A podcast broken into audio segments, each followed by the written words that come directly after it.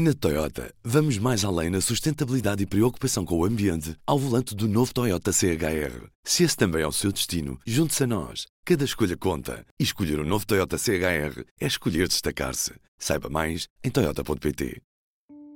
Viva, este é o P24 e hoje trago duas formas de ajudar sem sair de casa. Começamos com os Diários de uma Pandemia, um projeto do Instituto de Saúde Pública da Universidade do Porto com o Instituto de Engenharia de Sistemas e Computadores, Tecnologia e Ciência, numa parceria com o público.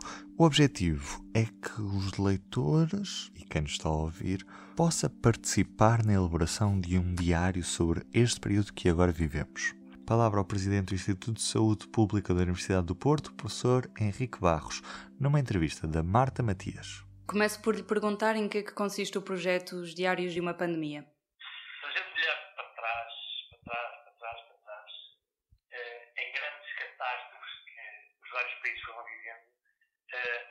Houve sempre a ideia de fazer um diário do que se passava.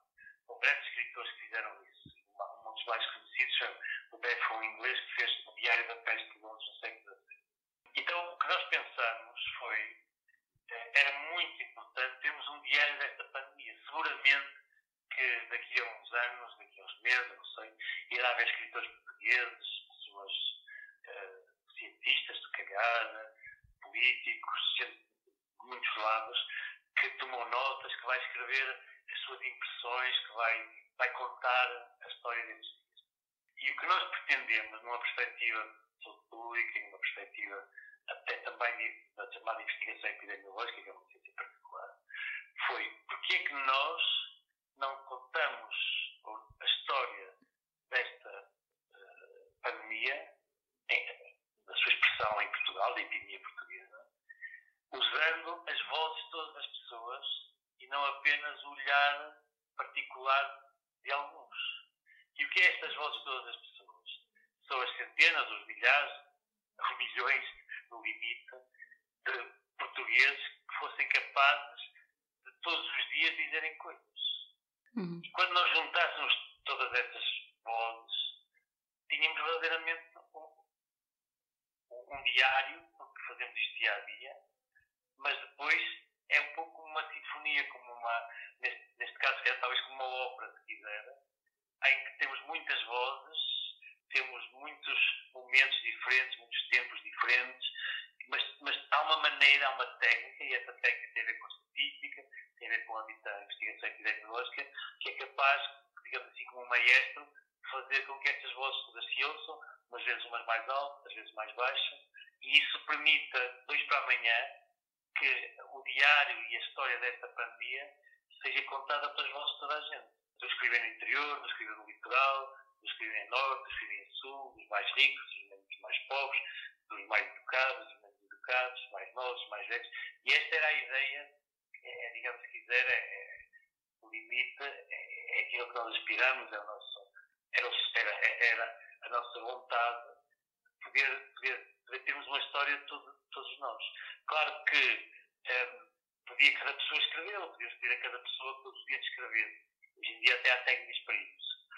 Mas o que nós fizemos foi fazer as mesmas perguntas. Foi como se todos os dias lembrássemos para nos falarem de um conjunto de coisas. E o que é esse conjunto de coisas?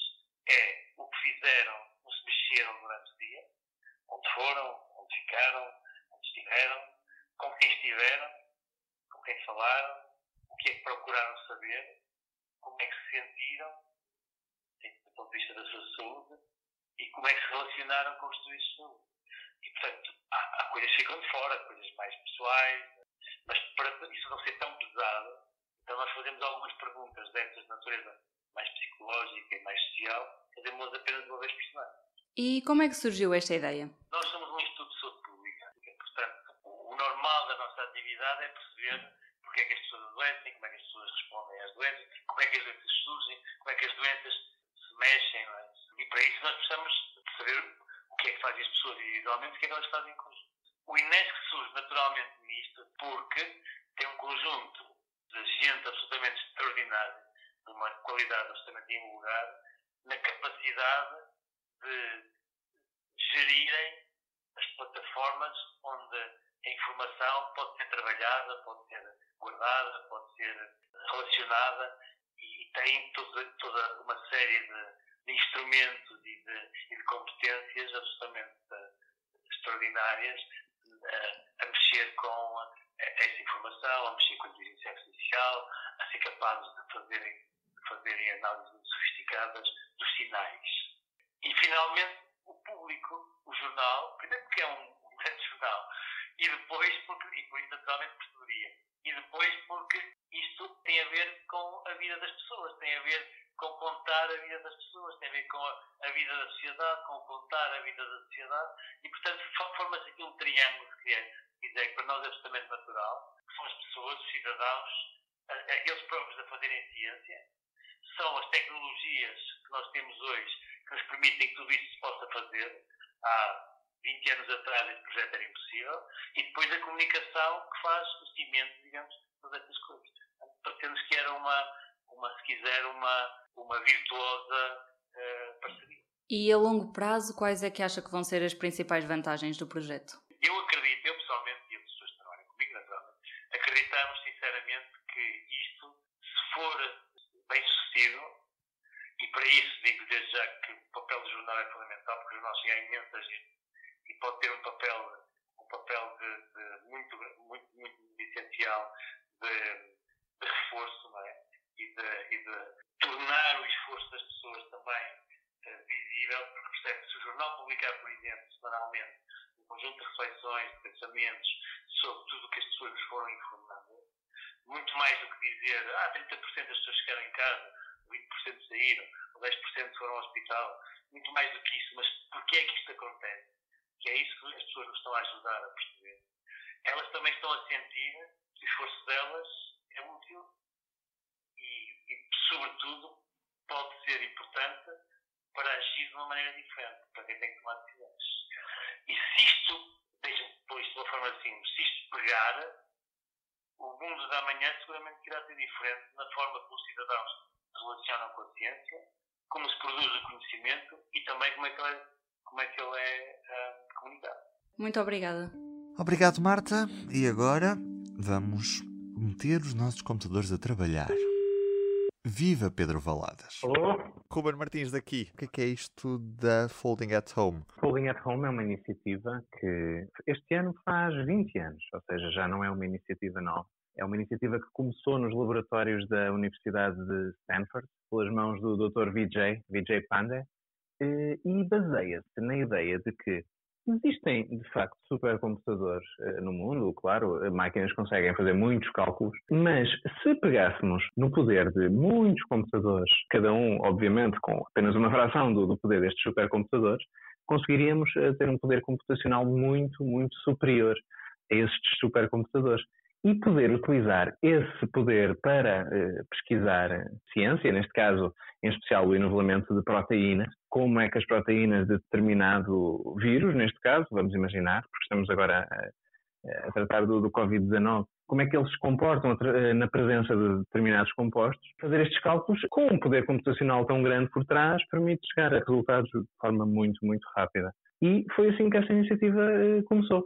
A ideia de, de exportar este, esta workforce para a casa das pessoas, para as pessoas que têm um PC em casa e podem uh, fazer estes cálculos e poder contribuir para um bem maior, não é? Para que os cientistas eh, tenham acesso à informação mais rapidamente, que é toda a base do projeto. Eu tenho um computador, o que é que eu posso fazer? Qualquer pessoa que tenha um computador pode ir ao site do Folding at Home e hum, descarregar um, um pequeno programa que vai fazer a ligação uh, aos nossos servidores e vai descarregar uma unidade de trabalho, uma work unit. O nosso computador vai, e nós podemos escolher quanta parte da, do seu processamento queremos dedicar a este projeto, o nosso computador vai fazer os cálculos necessários e vai devolver os resultados aos nossos servidores. E e dar aos nossos cientistas acesso a estes resultados já, já eh, calculados pelos nossos computadores. Especificamente neste caso da, da Covid-19, os computadores estão a ser úteis para quê? Neste caso, nós, eh, neste momento, estamos a concentrar os esforços, em especial no Covid-19, apesar de o projeto em si eh, sempre teve as componentes do cancro, do Parkinson, da doença de Alzheimer e de Huntington. Mas neste, neste momento temos vários cientistas, em especial aglobados na Universidade de Washington, que têm vários projetos, vários projetos eh, em volta das proteínas do Covid-19 e estão eh, a fazer este outsourcing de, do trabalho para estas work units de, do Folding at Home. Neste caso, tem a ver com a pesquisa eh, quanto a tratamentos e, e, opções medicamentosas para, para o Covid.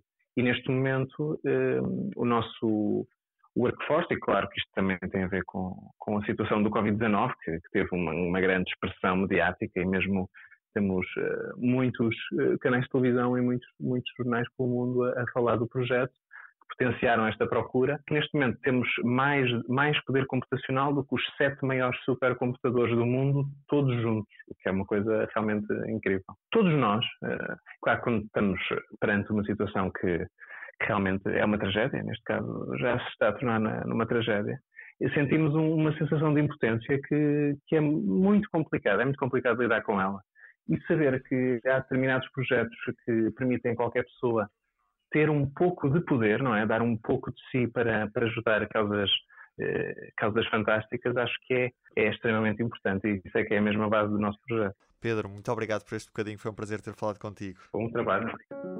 E do P24 é tudo por hoje. Eu, Ruben Martins e a Marta Matias estamos de regresso amanhã.